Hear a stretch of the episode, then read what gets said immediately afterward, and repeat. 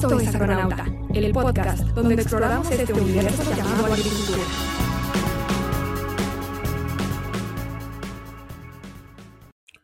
Buen día, agroescuchas, ¿cómo están? El día de hoy entramos a un nuevo episodio de nuestras misiones agronautas. En este tema hablaremos sobre la digitalización, sobre la transformación digital. Eh, para esto mismo creo que vamos a hacer un foro un poco más abierto de los problemas que nos hemos encontrado en el agro. Eh, la gran pregunta que ponemos para esta misión es cómo avanzar en la transformación digital en la agricultura. Y para este tema me, me, acompaña mi compañera. Paula Rojas, hola agroescuchas, bienvenidísimos a un nuevo episodio de Misiones Agronauta. Y tenemos una, a nuestro invitado de lujo, Guaycano de aquí, ¿verdad? Sí, sí, sí. ya, ni se sabe si soy agronauta, ¿no? Pero ¿cómo están, agroescuchas? Héctor Reider aquí de regreso para ser molesto. Una vez agronauta, siempre agronauta. Exactamente, lo tengo tatuado, pero nadie lo sabe. Exacto.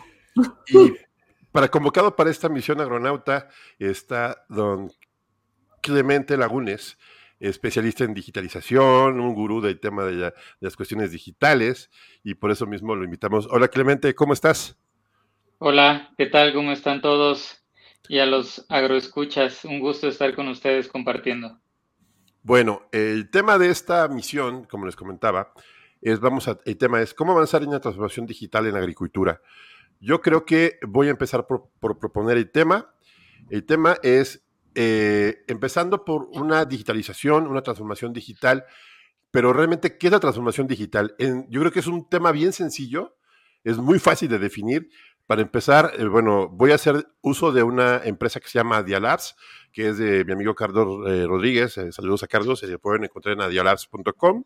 Voy a poner el link este, en, la, en la descripción del episodio, que hablan sobre todo de temas de transformación digital pero dice, la transformación digital se conoce como un proceso de utilizar tecnologías digitales para mejorar la eficiencia empresarial, eh, la experiencia del cliente y el alcance del mercado.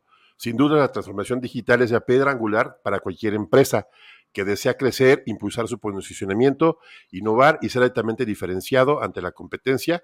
Y, el dudar de este paso puede traer consecuencias del paso del tiempo. Ok, pues agronautas, eh, la primera pregunta en este caso eh, que voy a poner aquí sobre la mesa es, ¿cómo afectan las barreras culturales a la adopción tecnológica digital en la agricultura? ¿Qué se les ocurre? Pues, para, para, abrir el tema, creo que una de las razones que hemos encontrado durante estos episodios en los que hemos venido hablando sobre digitalización y tecnologías agro, lo que nos hemos encontrado es la diversidad cultural que existe en, los en las distintas cadenas productivas. Y cuando hablamos de eso, hablamos de productores pequeños, hablamos de productores grandes, hablamos de productores que de repente tienen una cultura de agricultura convencional, una que es un poco más, eh, eh, digamos que ancestral, tiene pensamientos distintos. Y desde allí lo que podemos ver es que todo está impactándose culturalmente de cuáles son digamos que esos pensamientos y esas labores que ejecutan estos productores agrícolas día a día. Y cuando hablábamos, por ejemplo, en el episodio de Embrapa, nos dábamos cuenta que uno de los factores más limitantes del establecimiento de la tecnología es el hecho de no tener acceso, de no tener acceso precisamente a la tecnología. Y claro, cuando, cuando no vemos cuáles son esas características, de repente se puede hacer un poco más, más difícil ese acceso a la tecnología. Pero más allá de eso, creo que tiene que ver sobre todo con el pensamiento que tenemos con relación al uso de, la tecnología en cada uno de los aspectos. Y pensamos que simplemente no, no tiene importancia eh, analizar todas estas condiciones. Entonces, para mí sí, sí es latente el hecho de que eh, dependiendo de la apertura mental que tengas con relación al uso de tecnologías, vas a tener una capacidad mayor o menor frente al proceso de digitalización en el agro. Y agregándole lo que dice Pa, ahora sí que perdón si me explayo un poquito este, en esto, porque es un tema de hecho muy estudiado, ¿no? La adopción de, tecnologías en diferentes lugares del mundo. Y hay diferentes factores que tenemos que, que, considerar. Primero, cuando estamos hablando propiamente de la cultura, a lo mejor la cultura a la que estamos tratando de ingresar esta tecnología, si llegamos, si esta tecnología llega de, por así decirlo, extraños a la cultura a la que se quiere pertenecer, va a haber, de va a haber una barrera de entrada muy fuerte. También, si esa tecnología estamos hablando es una que cambia demasiado las prácticas a la que esta cultura a la que queremos entrar, este, están acostumbrados, pues esa va a haber otra barrera más a la que le estamos sumando. No solo es una persona que es foránea a mi medio, digamos, sino también es una tecnología o una herramienta o una metodología que es foránea a lo que yo estoy acostumbrado a hacer, que cambia cómo debo de actuar. Hablamos, eh, hablamos, por ejemplo, de lo difícil que ha sido la implementación de técnicas de sustentabilidad, porque muchas veces la gente lo ve como un sacrificio. Y hay un ejemplo muy claro de esta situación, de un estudio muy interesante que se hizo específicamente con una tecnología que cuando la pensamos pues es una tecnología clara, obvia.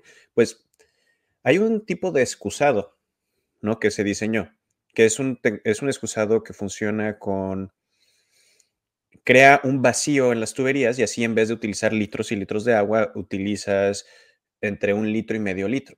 ¿no? Grandioso para ahorrar agua y todo, y se lo llevaron a un pueblo muy este, remoto, eh, no recuerdo en qué, en qué país africano, pero pudo, honestamente, para lo que estaba viviendo esa, población, pudo haber sido un país, un, pudo haber sido México, pudo haber sido en Asia, lo que sea. Estamos hablando de un pueblo muy remoto en un país donde hay grandes diferencias económicas, ¿no? Y donde hay fuertes todavía influencias eh, tradicionales de cómo se deben de actuar ciertas, eh, ciertas tradiciones. Bueno, se, actúa de cierta manera. Entonces, introducieron una persona foránea de otro país, le dijo, esto es lo que tienes que hacer para ahorrar agua. Y, es, y era una sociedad donde se utilizaba otro tipo de forma de ir al baño, ¿no? Como al igual que en China, no se acostumbra a utilizar un excusado. la gente se hinca. Entonces, ¿qué pasó con esos excusados padrísimos, súper tecnológicos y todo? Se volvieron macetas.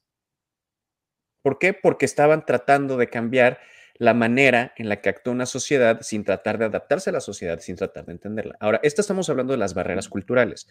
En el caso de la adopción de tecnología para los productores pequeños, para los productores eh, históricamente ignorados, vemos otra, donde muchas veces hay retos educativos, donde no han tenido la gran la oportunidad de tener llegar a la universidad, de ni siquiera terminar la secundaria, la preparatoria o el equivalente que tengan sus respectivos países. Entonces estamos hablando donde hay una barrera donde a veces el leer ya es, un, es, es algo difícil, es algo que cuesta trabajo. Entonces, ¿cómo podemos esperar que entiendan las tecnologías digitales donde les estamos mostrando gráficas, les estamos mostrando matemáticas y todo? Y no es que no sepan, son agricultores hechos y derechos que saben más que nosotros en muchos de los casos y tienen técnicas que han estado haciendo generacionalmente, pero estamos introduciendo una tecnología a la que no han sido expuestos y que tristemente por las desigualdades económicas no han tenido la oportunidad de aprender las herramientas necesarias para utilizarlas.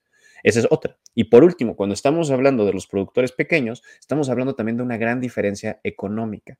Entonces, el poder económico o financiero que tienen estos grupos no les da la oportunidad de aventarse y gastar 15 mil pesos en un solo pedazo de tecnología.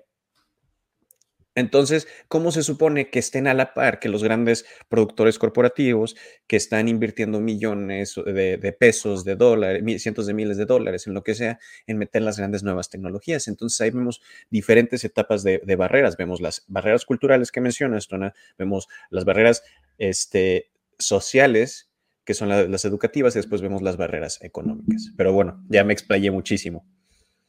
Sí, siempre termina siendo algo escatológica tu explicación. Eh, pero siempre, siempre, Así es que. Desde, que les conté que me caí en, un charco de estiércol. Ese es el tema del. Creo que va a ser el logotipo de la. Está cayendo. ¿Cómo, ves, Clemente? Ya sé. Oigan, pues interesante lo que comentan y yo creo que agregar un pasito más. Eh, genérico que, dicen que se ha estudiado la adopción tecnológica. Yo creo que antes de eso se han estudiado las adopciones al cambio, las generaciones y toda la parte de, generacional de una computadora que apareció un día y después a computadora le pusiste un mouse y, eso fue un cambio generacional, pero fue un cambio enorme cuando te volviste eh, digital en una computadora que solamente eran eh, una pantalla negra y letras y números, y después le pusiste un mouse y, agregaste una barrera gigante de, que, ¿cómo puede ser eso? ¿Qué es eso? ¿No?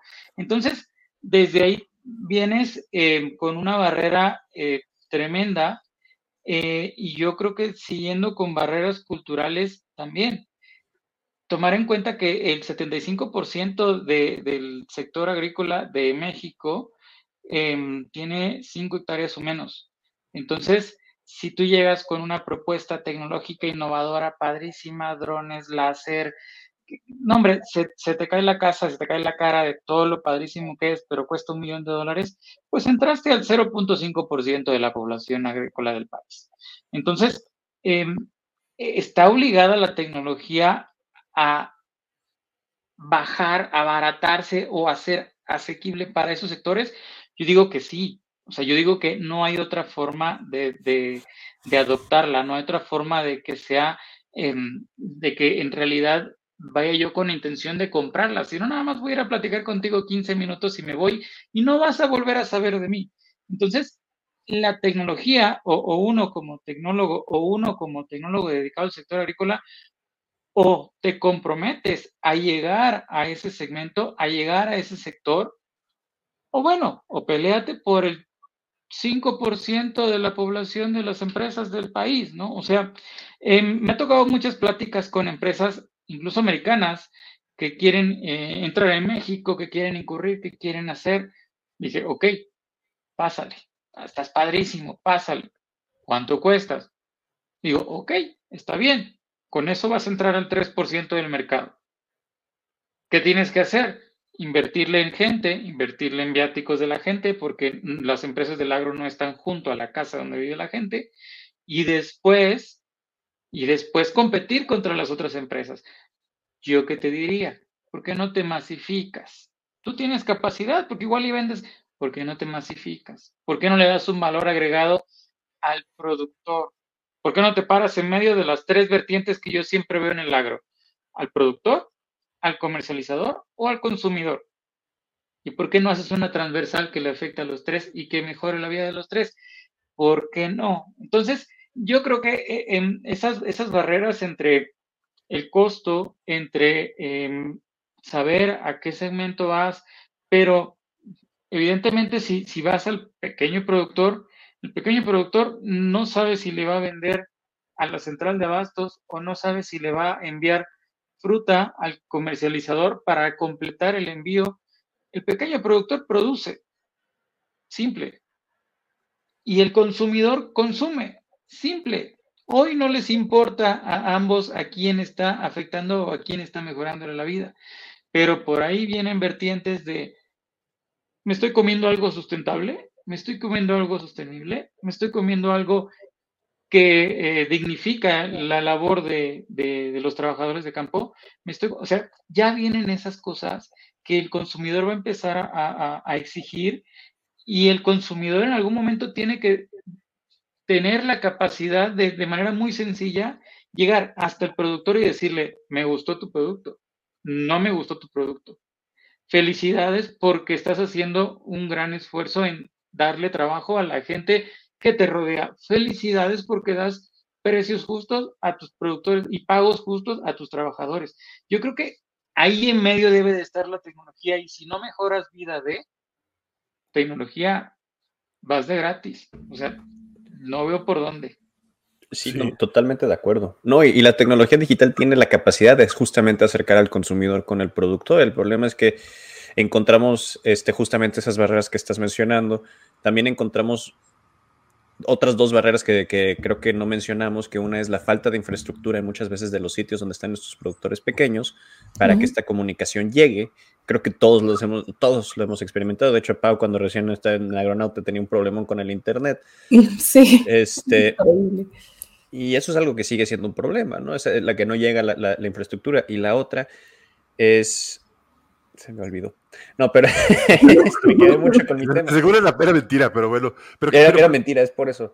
Sí, pero yo eh, creo que aquí eh, pues, nos pasamos al siguiente punto. Me voy a hacer unas preguntas porque creo que sí es importante. Yo creo que en este punto, para, para, para hacer un poquito más complicado esto, yo creo que eh, hay, hay, noticias. O sea, yo pienso que en mi parte lo que estoy viendo es que hay noticias.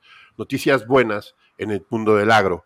Uno de ellos es que, por ejemplo, la telefonía celular en México, hay opciones que están permitiendo que sea más económica. Las coberturas están siendo un poquito más grandes. las comunicaciones satelitales han bajado mucho de costo. Y ahora bien, de la otra parte, el uso de los celulares se está poniendo mucho más sencillo y las aplicaciones que antes se hacían para computadoras que podía manejar una persona, pues ahora se van haciendo para un, para un celular. ¿Quién no trae un celular mínimo para ver los videos de YouTube? Y eso creo que es más que suficiente para poder tener una buena herramienta.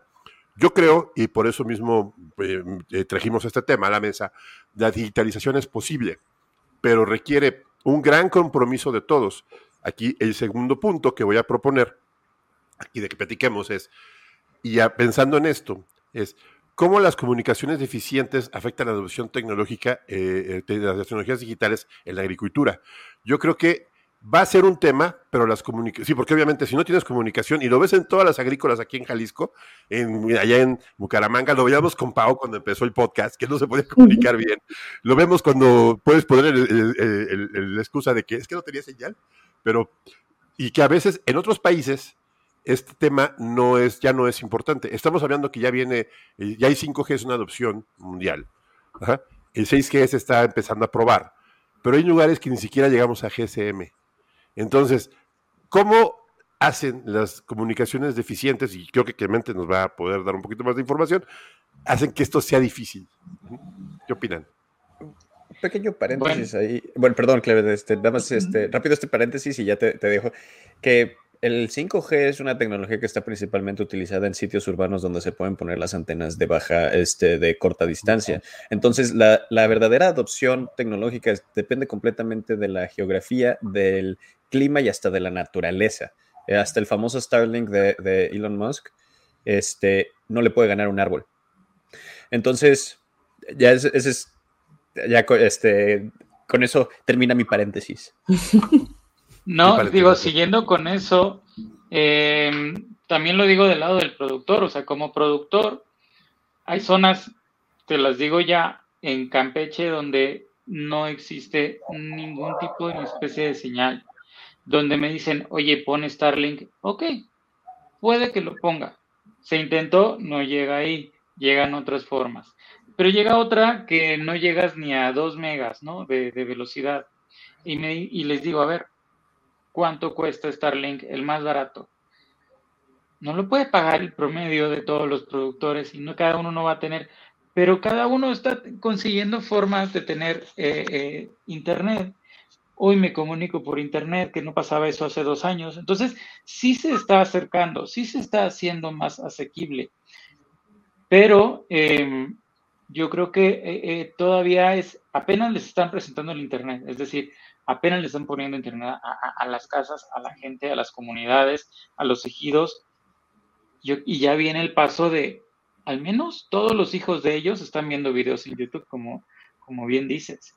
Em, y, yo qué hice, ten esta aplicación pequeñita y dime qué vas haciendo todos los días. Lo hacen pero tienes que estar ahí y sí tiene que ser un compromiso gigante. Y te estoy hablando de, tres personas que hacen ganadería de, traspatio y hacen eh, pequeños trabajos y por ahí tienen eh, agricultura de supervivencia. Pero eso se traslapa a, grandes empresas, grandes empresas que me he topado y que me he parado enfrente y les digo, oye, no puedes poner una aplicación sencilla, no tienes para un, sale, una aplicación sencilla para que te platiquen qué están haciendo, te platiquen. No que solo hago por WhatsApp. Ah, ya utilizas tecnología. WhatsApp no significa digitalizar el agro. No, no, por supuesto que no, ni mucho menos una empresa. Pero ya estás aceptando tecnologías en tu vida. Oye, vamos a pasarlo a tu nivel empresarial, ¿no? Podía ser por ahí.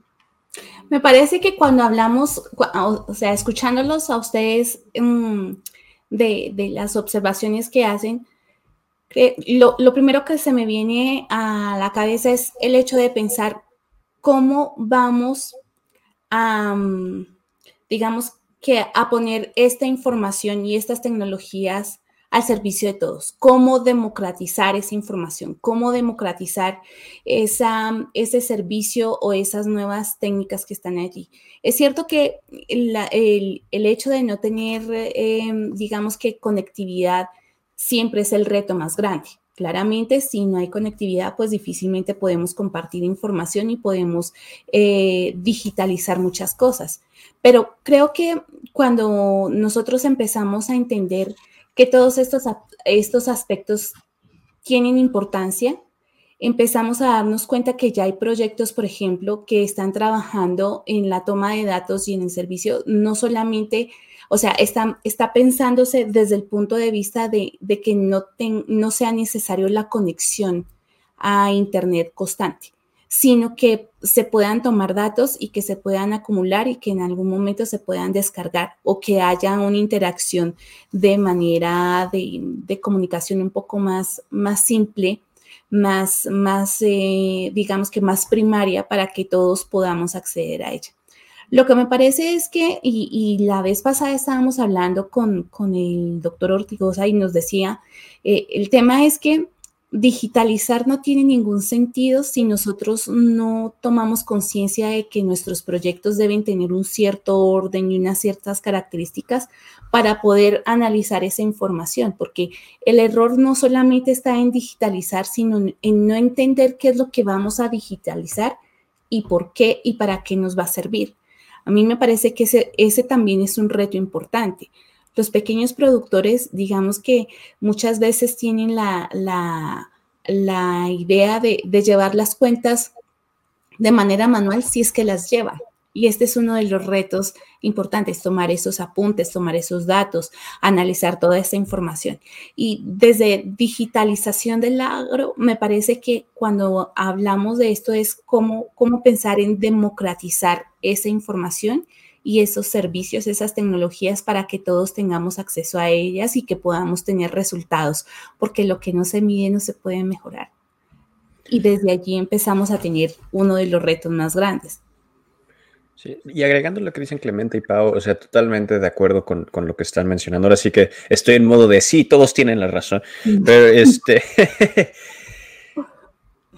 para responder específicamente la, pregunta, la comunicación deficiente, o sea, la incapacidad para llegar a eso, eh, a, llegar a las tecnologías digitales, que es cierto, están llegando los celulares para las nuevas generaciones, está llegando el WhatsApp que permite mejorar mucho la comunicación hasta dentro de los mismos productores que se empiezan a hacer sus grupos de WhatsApp y empiezan a compartir información y pasarse tips. Entonces, realmente, ¿qué, es lo que más afecta a la comunicación deficiente? La comunicación como tal es la herramienta o es el método con el que nosotros adquirimos y compartimos información. Y eso es lo que a final de cuentas afecta más en no tener esa comunicación deficiente. Simplemente no podemos adquirir compartir y utilizar información que normalmente no eh, sí, y utilizar información que normalmente no tendríamos a la mano. Y eso regresamos al mismo punto que está diciendo Pau, porque si tenemos acceso a internet, podemos meternos a lo mejor a videos de YouTube que nos enseñan cómo hacer nuestras cuentas o nos permiten conectarnos con asesores técnicos que no me van a cobrar el ojo derecho y me va a dar un poquito de información. Entonces, ¿cómo podemos empezar a resolver estos problemas? Esa yo creo que esa es la pregunta, porque si, no hay, si hay muchas barreras, demasiadas, pero tenemos que cambiar un poco el chip hacia áreas de oportunidad, como diría Memo, que no nos acompañó. Este, para empezar, tenemos que ver que eh, las comunicaciones ya no como un factor económico porque los estamos viendo. El problema es que muchas de estas zonas que apenas están, eh, eh, a las que apenas les está llegando el Internet o todavía no tienen, es porque las empresas telefónicas o de comunicación no le ven un beneficio económico a poner una antena ahí o una torre ahí. Entonces, ¿cómo podemos verlo? Pues para empezar tenemos que empezar a cambiar el chip y eso es un tema de política pública y verlo como un derecho ver el acceso a la comunicación como un derecho bastante del siglo XXI, ¿no? El acceso que algunos países en otras partes del mundo, como Corea del Sur, ya lo hacen. Después, ¿qué podemos hacer? Empezar a tratar de hacer clases de, de, de, ¿cómo, es el, ¿cómo es el término? Pero es básicamente clases básicas de acceso y de manejo de tecnología qué significan estas tecnologías, cómo las puedo utilizar para que, para, que los productores les, den, les saquen provecho. Entonces, estamos hablando también es cambiar el tipo de asesoría técnica que nosotros estamos otorgando, porque nuestras asesorías técnicas, la que vemos casi siempre en la, en la agricultura, están enfocadas en la venta de un producto en específico o en el desarrollo de un, de un proyecto. Entonces, ¿qué es esto? Pues es que hay un montón de información que se está dejando. Si yo estoy vendiendo sensores, no me voy a dedicar a enseñarle cómo usar el, celular. A lo mejor sí, sí quiero hacer mucho la venta, pero ¿cuál es mi margen? O sea, sí tengo que estar ahí yendo a enseñar. Entonces, tenemos que ver la asesoría técnica como también una fuente de educación muy importante y a lo mejor no se trata solamente de vender un producto, pero un asesor técnico podría dedicarse a vender la información. La vender información, entre comillas, es buscar hacer grupos, bajarle, masificarlo, como dice Clemente, y hacerlo accesible a los grupos que no tienen eso. Porque a lo mismo que pasa en ese 75% en México, es lo mismo, por ejemplo, en Estados Unidos, que es el país más rico del mundo, y ese mismo 75%, y en algunos lugares, lugares hasta 95%, no tiene acceso a tecnología, no tiene acceso a los fondos, no tiene acceso a la información ni a la educación. Entonces, no es un problema únicamente de Latinoamérica o de los países que reconocemos que malamente llamamos menos desarrollados, es un problema también de los países desarrollados. Y es como estamos viendo la comunicación. Sí, creo que, creo que ahí estás tocando un tema bien interesante, Héctor, y estás diciendo de manera muy real. Y esto lo he escuchado de varios vendedores de tecnología, comercializadores, etcétera, que el problema de la digitalización no es solamente en México, América Latina, sino también los americanos, los holandeses, también este, algunas personas de Alemania, o sea, en España, todos tienen problemas de, digitalizarse en diferentes métodos, ¿no? Y, sobre todo que la gente eh, de agricultura, creo que la, bueno, no sé, a lo mejor voy a decir algo que es un poco complejo, el demostrar que los problemas que tenemos de digitalización en la agricultura son muy diferentes a los de otra industria. Por eso voy a la siguiente pregunta. ¿Qué medidas pueden tomar las empresas tecnológicas para abordar los problemas de digitalización en la agricultura?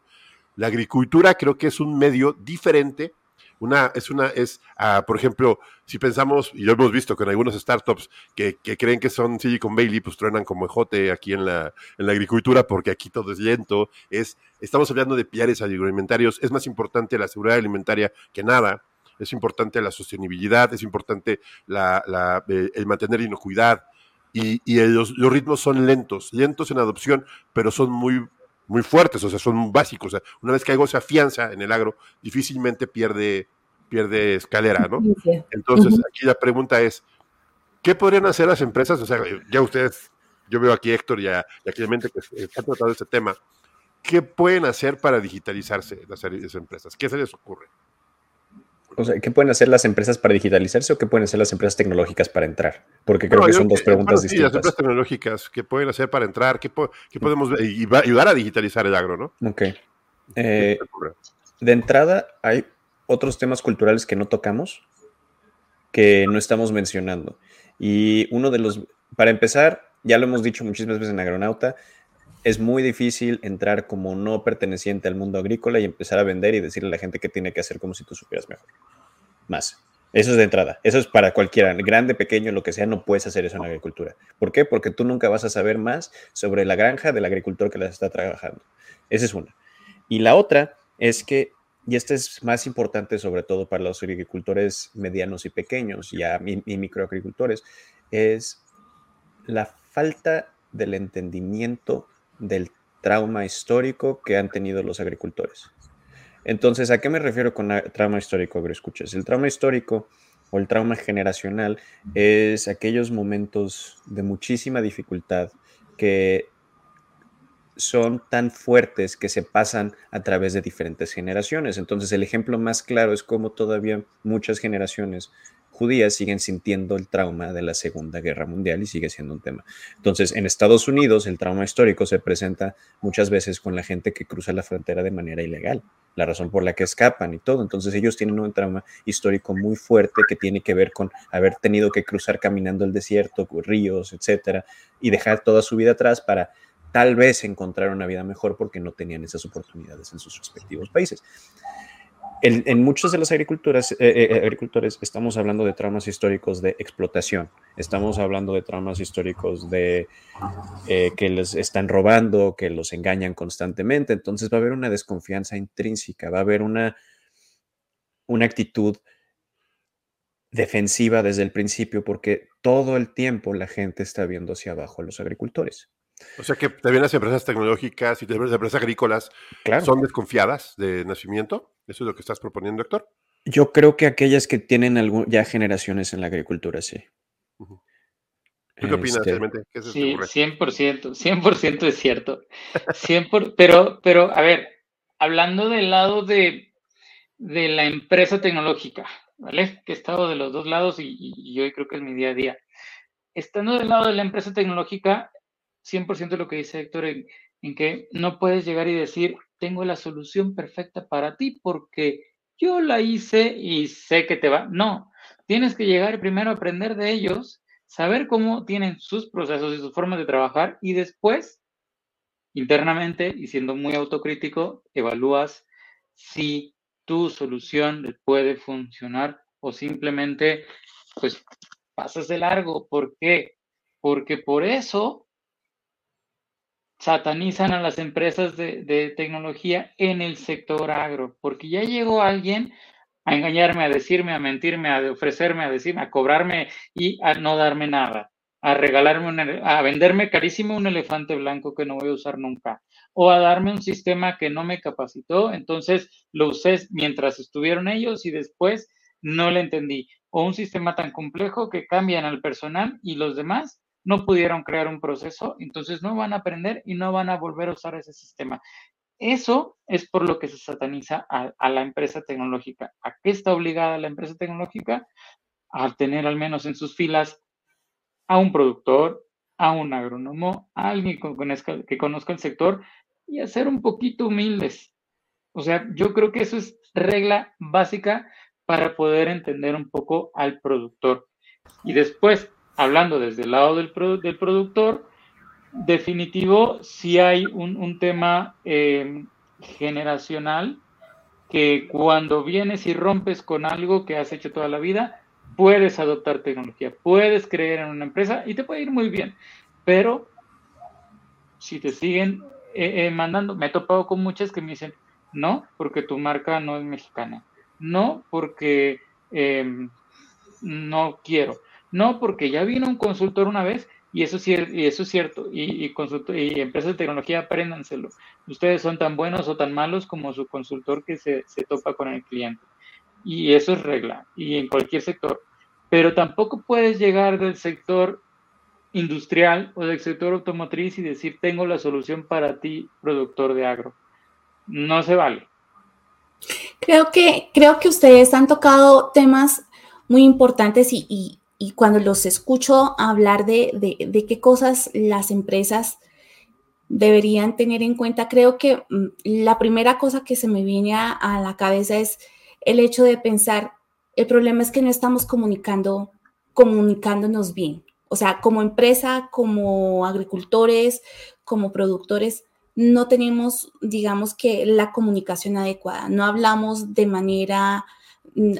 No quiero decir que, sean, que seamos mal hablados. Lo que, lo que intento decir es que de repente no sabemos comunicar nuestras ideas de la manera que necesitamos hacerlo. Y la otra cosa es que cuando nosotros pensamos como empresas, que lo único que tenemos que hacer es desarrollar un producto para ver cómo yo acomodo después mi producto para venderlo, ahí es donde estamos metiendo la pata.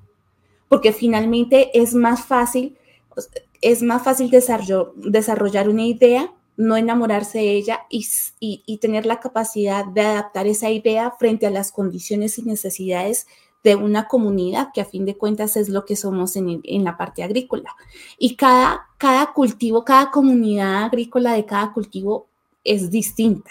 Y de cada zona es distinta y bajo las condiciones de, relevo eh, generacional también es distinta. Por eso creo que una de las razones por las cuales nosotros quisimos trabajar esta temporada como agrohackers es entender que todas estas alternativas tenemos que manejar la comunicación de manera adecuada.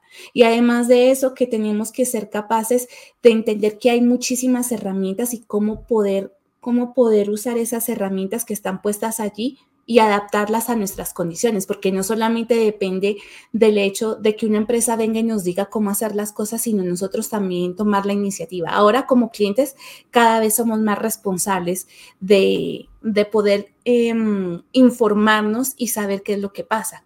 De repente, eh, más los, los medianos y grandes productores ya no comen cuento de los, de los vendedores o de los, o de los técnicos o de los operarios que van allá, sino que eh, cada vez estamos más interesados en tener información de primera mano y a mí me parece eso que es fantástico.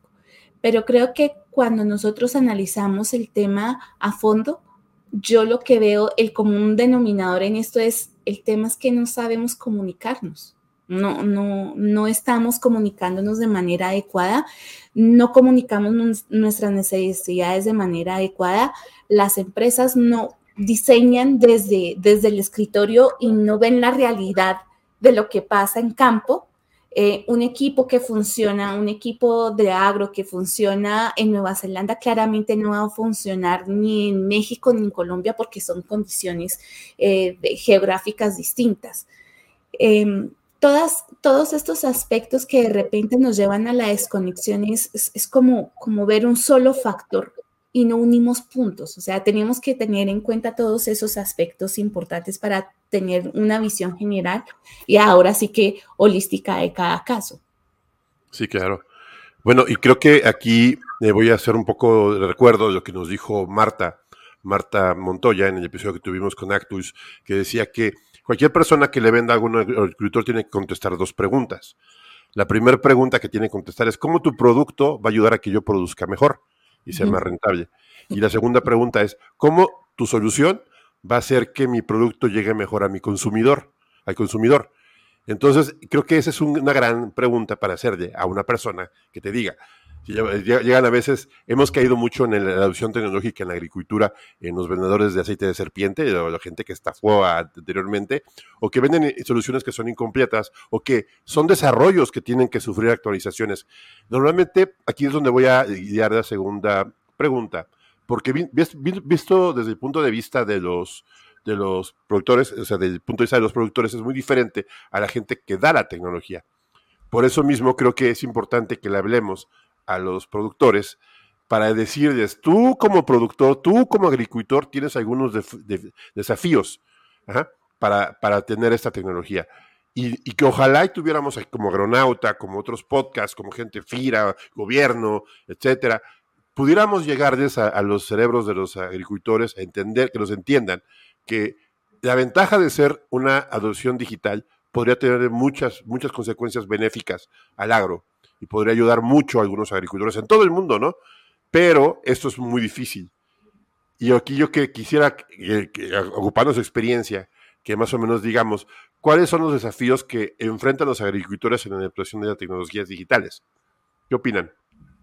yo creo que Clemente latinó al clavo al principio cuando dijo que es la resistencia al cambio. Ese es el, desafío principal. O sea, si, suponiendo que las condiciones ya son correctas, ¿no? Que ya sí tenemos la infraestructura, que hay, eh, que tenemos, estamos hablando de una pieza tecnológica este, accesible, económicamente hablando, lo que se conoce en, los desarrollos de tecnología se conoce como tecnología apropiada. Eh, eso así se conoce, es básicamente. Suponiendo que tenemos todos esos factores, la resistencia al cambio es eso y la desconfianza. Esos son los dos mayores retos, diría yo. O sea, que confiar y, que hacer un cambio. Pues no diría confiar. No, porque esa desconfianza no es como que. No, es como que salió de la nada, ¿no? No estamos hablando. Esa desconfianza viene de, lados. Vamos, hasta nosotros nos los hemos topado. Hicimos, e hicimos un episodio específicamente hace, uh, sobre cómo esas cosas están por todos lados. Entonces, no se trata. Aparte de la desconfianza, me parece que es, es este es sana. No voy a decir, yo creo que es, eh, eso hace que los, agricultores sean compradores más inteligentes que muchos otros. No, no quiero criticar otras industrias y todo, este, sin embargo, creo que también hay intrínsecamente una gran diferencia a otras industrias, que es el tema de la, en, cuanto a la confianza, que por ejemplo nosotros en la agricultura todos sabemos que la labor postventa es sumamente importante, es hasta más importante que la venta. Mm. ¿No? Este, y que muchísimas veces las ventas dependen por completo de haber generado una buena relación con tu comprador. Esa, esa, esa aunque todos entendemos el costo-beneficio, es decir, lo que mencionas que dijo Mata Montoya, lo entendemos y todo, es muy diferente a como cuando la venta de un celular, porque yo no tengo que tener una relación de confianza con el que me va a vender un celular. Yo no tengo por qué, me vale. ¿Por qué? Porque mi confianza está en la marca. Sin embargo, es diferente en la agricultura. Podemos tener confianza en la marca, pero que, como mencionó, ahora sí, Clemente, perdón que te estoy robando todas las cosas que ya las mencionaste todas, pero es el asesor. Ya sé, es el asesor. Puede, puede estar trabajando con Priva, puede estar trabajando con la empresa que quieras, la que quieras. Pero si tu asesor no está bien, adiós. Y se corre la voz. ¿Qué opinas, Clemente? No, definitivo, definitivo. Cuando, cuando logras vender un cliente y lo haces mal, pierdes dos clientes. Eso me queda clarísimo. Porque pierdes el que estás vendiendo y el que no te va a recomendar nunca. Entonces, em, desafíos que enfrenta el agricultor en adopción de tecnologías digitales. Eh, tenemos que, que, romper una barrera bien, bien pequeñita, bien delgada. Ejemplo bien claro, YouTube sirve para aprender y para ver videos de música. O sea, cosa que no ocupas, o sea, cosa que, muchas veces yo a las generaciones, em, por ejemplo, veintitantos, eh, se la viven todo el día viendo YouTube, viendo videos de música. está padrísimo, ahí escucho música, yo no me quejo. Pero ¿qué tal que le inviertes 25 minutos de tu vida a aprender una cosita nueva? Hay un montón, hay un montón de cosas para el agro y hay un montón de cosas para el sector primario en, YouTube que está gratis y está público. Y probablemente eh, si lo ves gratis dices, no, no sé, pero si tienes que pagar por él dices, ah, seguro es bueno. Entonces, ese tipo de cosas, eso es algo que hay que enfrentarlo porque ahí está, pero no lo usamos. Em, y otra es eh, que lo, lo, lo decía muy bien hace rato, que hay, que ver el, fin de esta inversión. Porque se invierte tiempo, dinero y esfuerzo de tu equipo o de tu persona. Pero el fin es, ah, lo voy a hacer en cinco minutos en lugar de tres horas.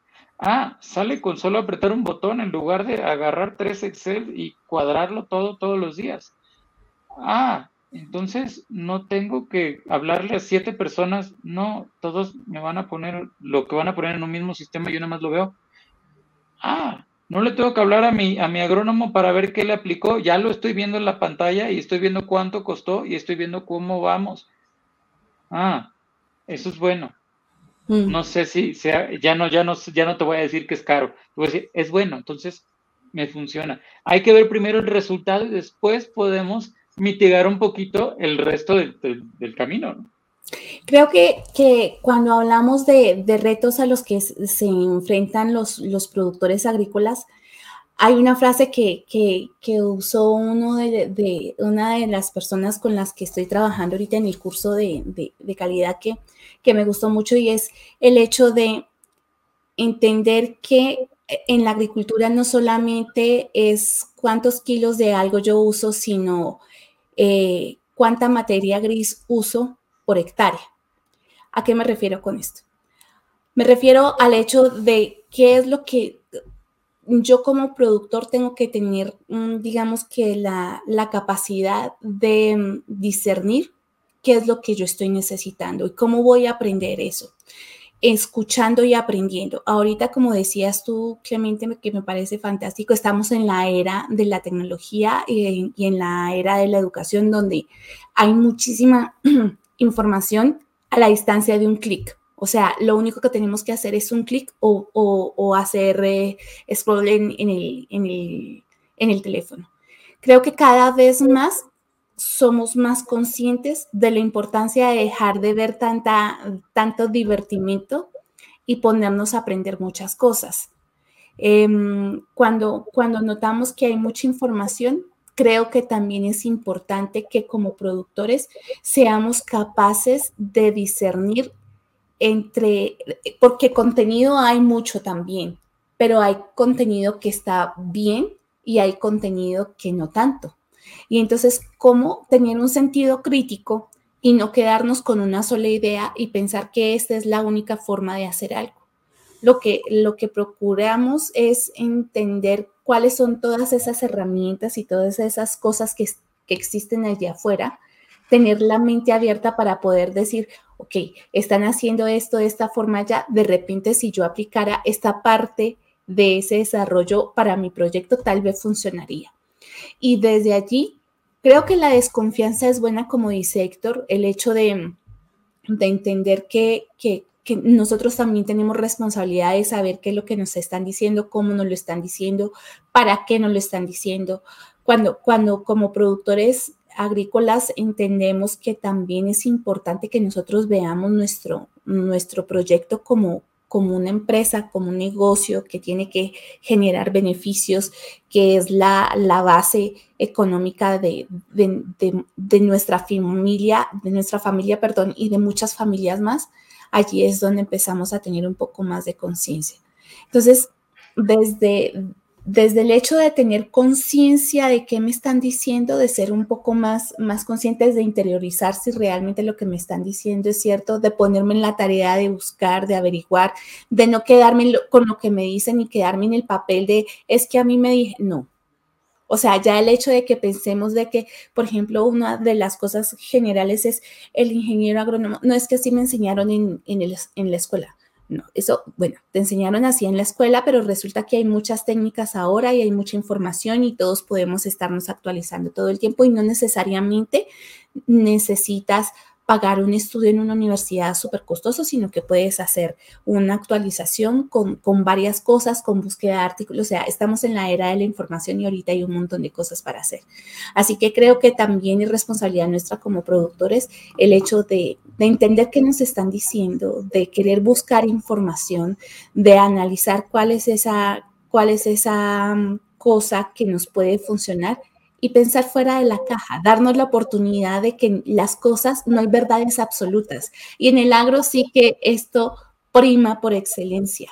Estamos hablando de seres vivos, de ecosistemas vivos, donde todo actúa, son diversos y además de eso están actuando todo el tiempo dinámicamente. Sí, claro. Y pues bueno, una, cosa más que, perdón, Tona, yo sé que hay que darle seguimiento, pero una última, cosa que no me voy a tardar ahora sí. No, te tardes porque el siguiente tema es importante para ti. Ok. Ah, ah, bueno. Este, último, cosa que último tema que quiero mencionar aquí es que, regresando a otra, a algo que también dijo Clemente que estaba súper atinado, es lo de no aceptar que algo es la solución. Entonces, me ha tocado cuando trabajaba más en campo, en campo tratando de vender tecnología, que buscaban respuestas sencillas de cuántos sensores poner en, un, en una hectárea, ¿no?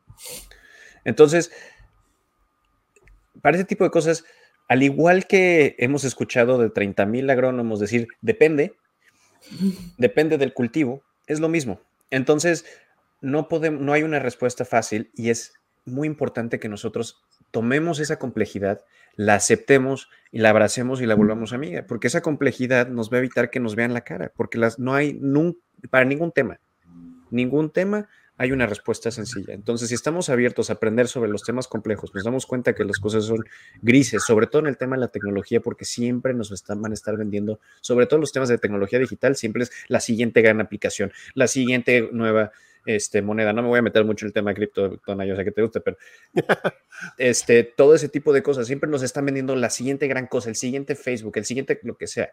Entonces, sentarnos, decirnos, bueno, ¿cómo va a afectar a mi negocio?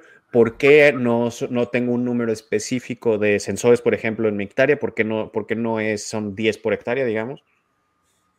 ¿Por qué no me, o sea, si un vendedor te está tratando de dar todas esas respuestas como súper sencillas y que solo hay una respuesta, no le compres. No seas así, ok. No, sabes que, tomando lo que dice Héctor, me parece importante que es un consejo que de repente ahorita que, que estoy en otro cuento estudiando yo también, es, es el hecho de cuando, cuando quien o sea, tenemos que entender que nosotros también tenemos que buscar información para corroborar lo que nos están diciendo, que era lo que estaba diciendo hace un segundo. Pero más allá de eso, entender que no solamente hay una forma de hacer las cosas y el hecho de que nosotros no la conozcamos o no lo entendamos no quiere decir que no exista. Es mente abierta y además de eso, entender que no solamente es una buena idea fiarnos como asesor de quien nos quiere vender. Tenemos que tener asesores externos que nos digan sin ningún interés cuál es el efecto de lo que nos están diciendo. O sea, puede que nosotros no seamos especialistas, no es necesario que nosotros seamos especialistas, es apoyarnos en personas que saben, que nos asesoren para entender qué es lo que nos están diciendo y que nosotros bajo varios argumentos y mm, varias ideas podamos tomar decisiones pero no quedarnos con, no es que a mí me, vinieron y me dijeron que hiciera esto y pues yo lo hice, no, no, no, no, a, estas alturas del partido teníamos que ser mm, mejores que, que esa idea.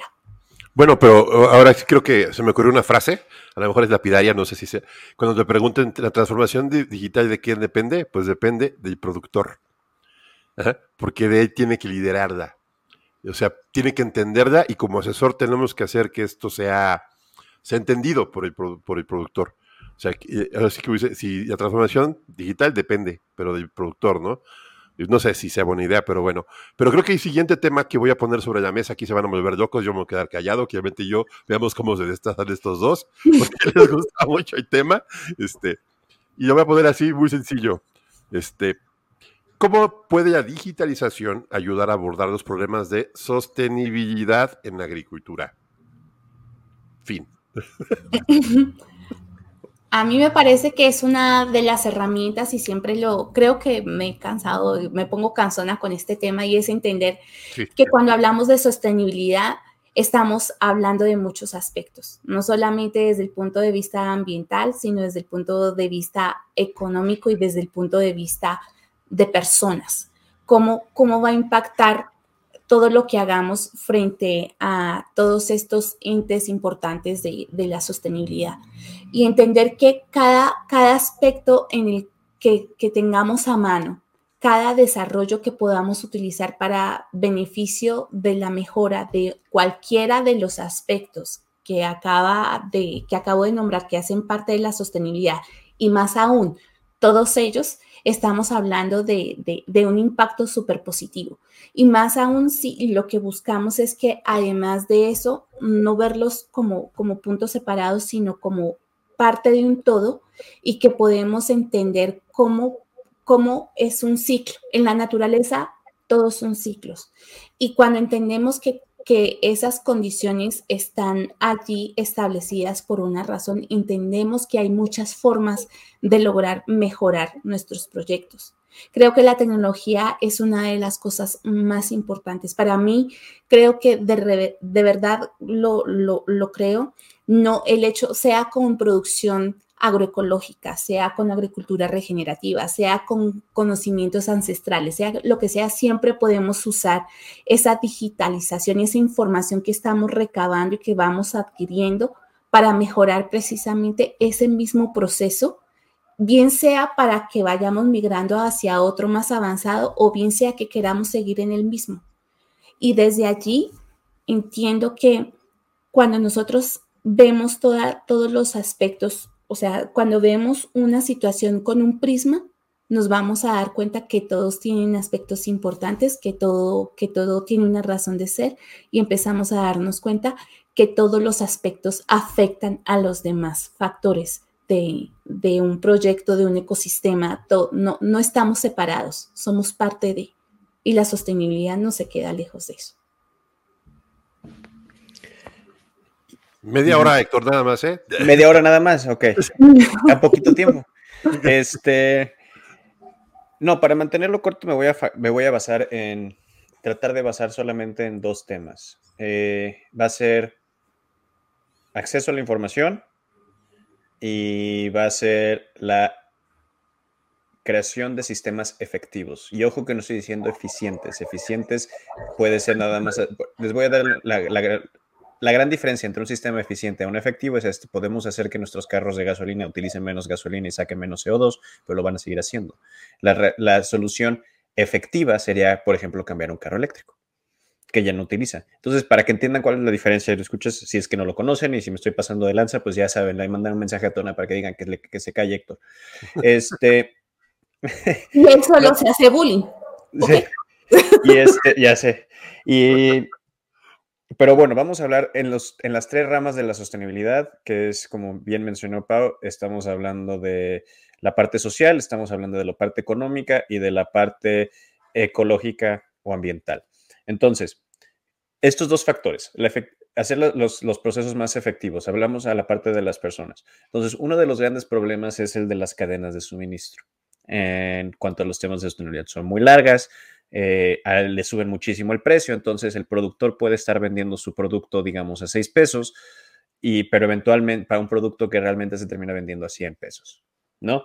O un dólar y se vende a 10 dólares, entonces ahí es un incremento de 10 veces, ¿no? Y eso, o sea, el, punto final. Entonces, al acortar nuestras cadenas, hacer más efectivas nuestras cadenas de suministro, hacerlas más cortas, estamos no solo utilizando menos, este, menos personas para hacer lo que cada quien le sube el precio, sino estamos utilizando menos eh, sistemas de transporte. Estamos otorgándole al productor más poder para más poder económico que le hace ganar más. Ese es el primer beneficio. Después, el acceso a la información en el tema de social, pues nos permite aprender más sobre los efectos negativos este, de la explotación de la agricultura, lo cual nos permite aumentar nuestra visión sobre, regresando a la complejidad, la complejidad de estos sistemas donde nos movemos, que de la agricultura es uno de los más complejos que existen. Entonces, a esos dos temas vemos cómo ya es, hay un cambio importante social, el del pensamiento, de cómo estamos viendo el sistema donde nos manejamos, y después el de las cadenas de suministro. Vámonos al tema económico. El acceso a la información, nuevas técnicas para manejar nuestro negocio, nuevas formas de nuevos potenciales contactos para eh, aumentar nuestro negocio, mejor acceso a expertos, mejor acceso a mercados, mejor acceso a realizar cadenas de suministro más cortas, ¿no? Esa es una. Y también darnos cuenta qué producto realmente nos sirve o no, o darnos cuenta qué deberíamos estar, eh, aprender qué deberíamos estar cultivando, ¿no? Después, en la parte de hacer eh, la parte económica mucho más efectiva, pues todo el manejo de los clientes todo, eh, eh, nos reduce muchísimo, hacer nuestra contaduría mucho más eficiente, mucho más sencilla, ¿no? Estamos ahorrando y ganando más. Y obviamente si tenemos este sensores que es acceso a la información y, y, hacer las cosas más efectivas, estamos utilizando menos recursos para aumentar más la productividad de nuestro cultivo. El que, como bien decimos, el que no mide, no mejora. Por último, en la parte ambiental, ya mencioné uno, el tema de los recursos. Si estamos midiendo cuánta agua utilizamos, cuántos nutrientes estamos utilizando y vemos que estamos utilizando de más, estamos utilizando menos, estamos haciendo nuestra, bueno, hay más eficiente, pero también más efectiva nuestra producción. También podemos darnos cuenta de, oye, aprender sobre, oye, la mayoría de los fertilizantes de azufre vienen de la explotación de petróleo, que es el, que, y, la, y, la, y la explotación del petróleo es el 70% de, este, de los gases invernadero que están causando eh, el calentamiento, bueno, el cambio climático.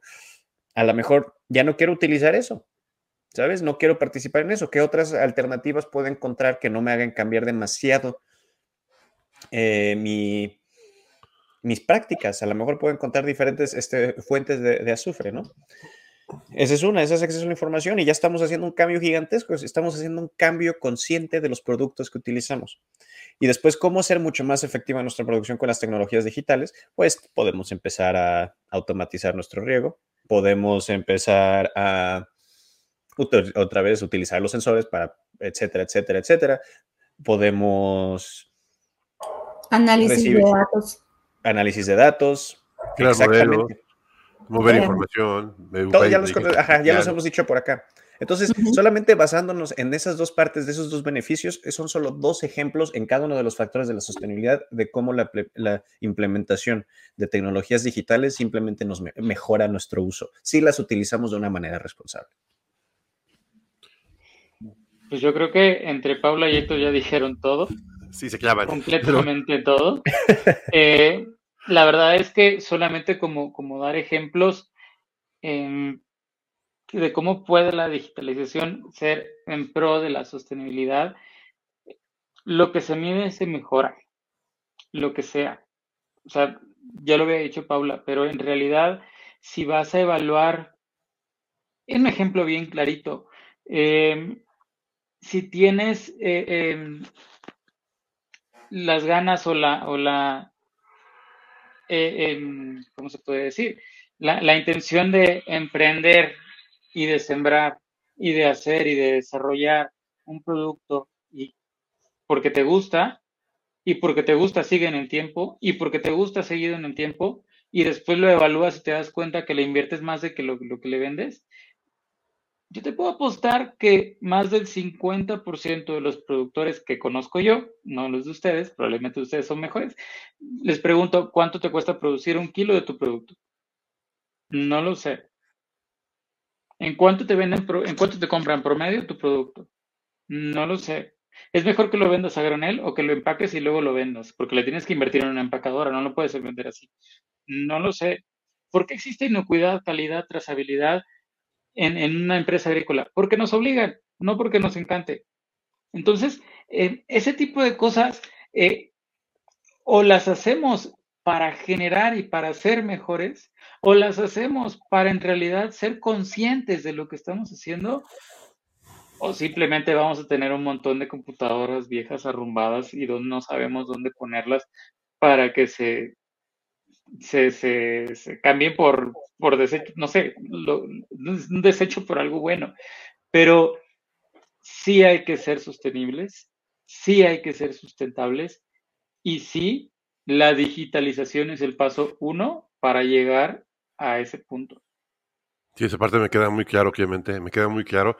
Yo creo que sí, eh, hablamos muchas cosas, qué bueno que tengo expertos que me apoyen con este tema, qué bueno que estuviste con nosotros, Clemente.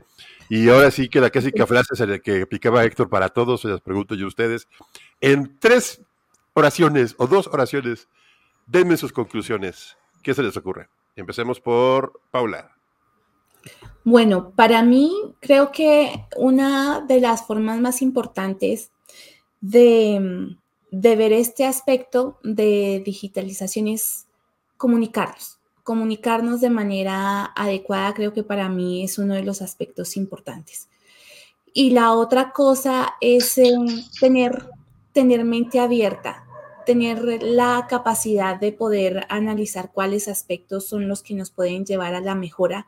Son muchos aspectos que están allí pero si, si tenemos la mente abierta para hacer cosas distintas a lo que hemos venido haciendo, seguramente vamos a encontrar muchas respuestas eh, positivas. No solamente en donde metimos la pata, sino si nosotros estamos llevando toda esa información apuntada en querido diario.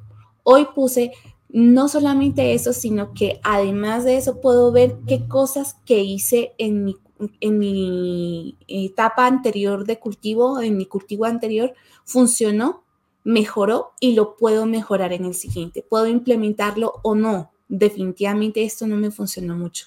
Entonces, desde allí creo que cuando analizamos estos aspectos, podemos, podemos saber qué es, lo que, qué es lo que podemos mejorar, qué es lo que podemos alcanzar y a fin de cuentas llegar al punto de sostenibilidad. Sí, qué, dos oraciones más tan largas, pero bueno, parece que si, sigue Héctor ya terminamos con Clemente. Víctor.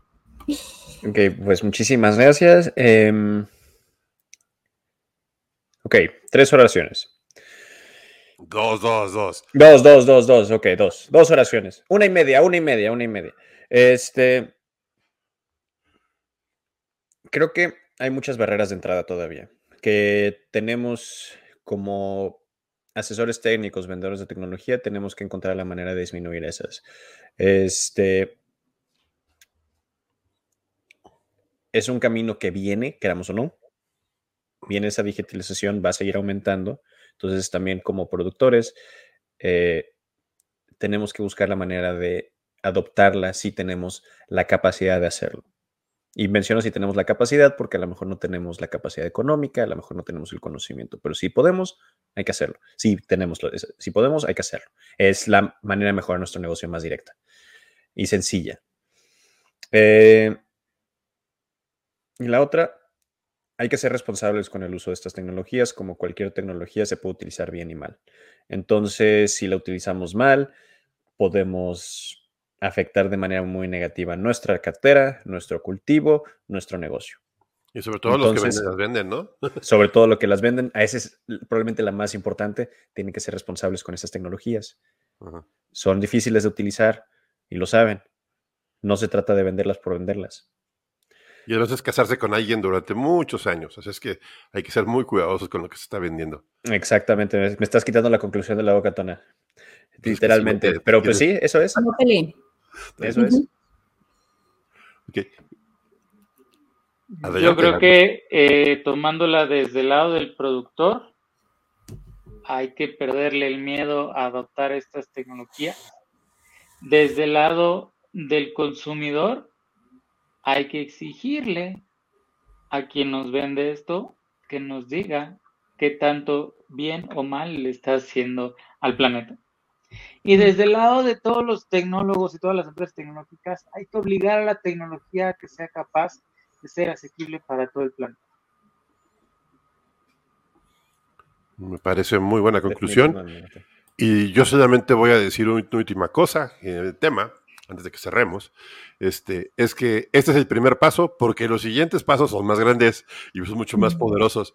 Y vienen cosas muy importantes y las empresas que se digitalicen ahorita tendrán una ventaja enorme en el mercado y se serán perpetuas. Si en este momento las empresas agrícolas no se digitalizan, posiblemente tengan, tienden a desaparecer. Y esa es la gran preocupación. Y esa es la única frase que digo. Si no se digitalizan, alguien lo hará por ustedes y adiós. Y pues no queda más que cerrar el episodio, Pau. ¿Qué te parece? Sí, me parece genial. Y entonces, queridos agroescuchas, por favor, ya saben, si les parece que esta información es importante y que les aportamos un poco de valor, regálenos cinco estrellas en la plataforma que ustedes nos escuchan, compartan. No sean envidiosos, compartan. Esta información es para todos y creemos que de verdad puede ayudar a que el agro sea un lugar mejor. Así que Muchísimas gracias, Clemente, por estar acá con nosotros en esta, en esta nueva misión.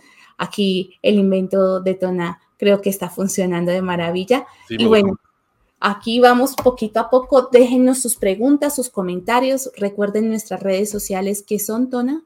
Es agronauta.io, ahí está nuestra página web pueden encontrarnos todos. Estamos en LinkedIn, estamos en, en Facebook, en Instagram, como Granota y yo. Ya es nuestra página web ya básica, deben de conocerla. Y pues la verdad, Clemente, te agradezco muchísimo el haber estado con nosotros. Yo sé que eres un crack de la digitalización en el agro y como tal tienes una voz muy importante. Yo te he escuchado y así como que el Pepe Grillo de la digitalización. Entonces, nos encontramos, Clemente. Bueno, estoy en, en LinkedIn como Clemente Lagunes. Eh, y a la orden de todos y muchas gracias por la oportunidad de compartir este espacio con ustedes. Encantado. y te veremos pronto de nuevo, te volvemos a invitar porque sí hay muchos temas que hablar de esto. Por pues, favor. No pues es que te estemos aquí poniendo en público a la palestra, ¿cómo crees? Y don Héctor, gusto volverlo a tener aquí. Qué bueno que regresó usted. Este es su podcast y lo dejo olvidado, pero bueno. Vuelva cuando quiera. no, sí, pero quita, el sonido. Pues muchas gracias, lo escuchas. Muchas este, nos estamos viendo. Eh, ahí en, ya no se olviden de seguirnos. Denle cinco estrellas a este episodio y pues gracias a todos. Hasta luego. Bye. Hasta la próxima. Hasta luego. Tauros, escuchas. Bye, agronautas. Estamos en el camino hacia un gran futuro. Llegó el momento de tener las mejores herramientas tecnológicas. Ser digital. Mejorar el conocimiento y compartir. La nueva agricultura se basa en conocimientos ancestrales. Y nuevas tecnologías que nos darán el poder de limitar y mejorar nuestro planeta. Es momento de ser un hacker.